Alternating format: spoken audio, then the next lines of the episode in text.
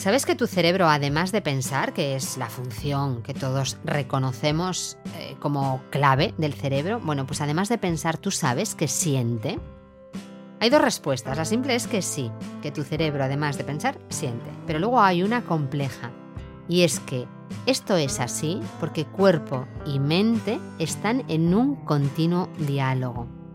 Así lo afirma uno de los más prestigiosos neurocientíficos mundiales, que es Premio Príncipe de Asturias de Investigación, y se llama Antonio Damasio.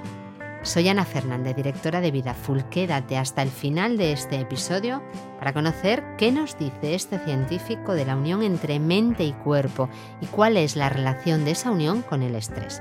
Pero claro, sobre todo, como siempre, quédate para conocer el gran cambio que te proponemos para mejorar el estrés de tu semana. Lo que la ciencia dice. Antonio Damasio ha revolucionado la neurociencia con sus investigaciones sobre la relación entre la mente y el cuerpo. Y él ofrece una perspectiva fascinante porque dice que cuerpo y mente están intrínsecamente relacionados. O lo que es lo mismo, que nuestra mente no es algo separado de nuestro ser físico. De modo que todas nuestras experiencias y nuestra conciencia corporal se crean por la interacción entre el cuerpo y la mente. El cuerpo es la base de nuestras emociones y sentimientos para Damasio, por eso notamos las emociones en el cuerpo. Y es el cuerpo el que manda señales al cerebro que le informan de lo que sentimos. Y con esa información que hace el cerebro, ese órgano tan listo y tan inteligente y tan valioso, pues que valora las opciones que hay y toma decisiones a partir de la información que le manda el cuerpo. Así que tus decisiones están influenciadas por tus reacciones emocionales y físicas. Y esto no es solo algo intuitivo, es algo demostrado por la ciencia. Piénsalo. ¿Qué ocurre al cuerpo de una persona impulsiva en pleno pico de estrés? ¿Cómo son sus decisiones?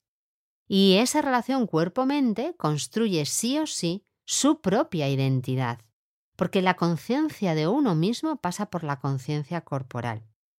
Pero aún hay más. Hay que pensar en cómo es nuestra experiencia de la realidad.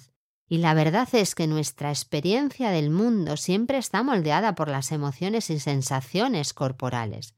Tú vas a tomar un café con unas amigas o con unos amigos y cómo salgas de ese café, que es algo físico, depende de lo que haya ido pasando en ese momento, de las emociones que hayas ido sintiendo. Y puede salirte muy feliz o puede salirte muy confundido y muy hecho polvo. Y todo es emociones. ¿Cómo es tu conciencia corporal cuando estás estresado entonces? ¿Cómo te ves a ti mismo? ¿Cómo es tu experiencia de la realidad en estos momentos? ¿Y qué pasa si esa conciencia corporal que no es buena o es bueno o estás un poco hecho polvo y además la realidad te supera? ¿Qué te pasa si esto está mantenido en el tiempo? Pues que aparece el estrés. Te voy a contar el caso de Raúl, uno de los participantes en nuestro programa de reducción de estrés. Siempre nos dice que no se reconoce a sí mismo desde que cayó en manos del estrés. Y él nos dice que quiere volver a ser el de antes. Fíjate cuánta conciencia hay aquí, el de antes. ¿Quién es el de antes? ¿Cómo era el de antes, Raúl? Y también cuánta experiencia de la realidad ahora y antes. Su conciencia corporal ha cambiado, y ha cambiado desde su mente, y su experiencia actual de la realidad no le gusta en absoluto. A Raúl siempre le decimos que tu cuerpo percibe antes lo que la mente aún no sabe. Y lo malo es cuando la mente ya se entera de lo que el cuerpo ha percibido hace mucho, porque ahí estamos en caída libre hacia el estrés. Así que hay que hacer muchísimo caso a los primeros síntomas del estrés en tu cuerpo. El cambio de la semana. El gran cambio que te proponemos esta semana es que escuches tu cuerpo, pero que lo hagas desde el ejercicio físico, fíjate. El movimiento es esencial para moldear en positivo tu cuerpo y si moldeas en positivo tu cuerpo, te aseguro que moldeas en positivo tu mente.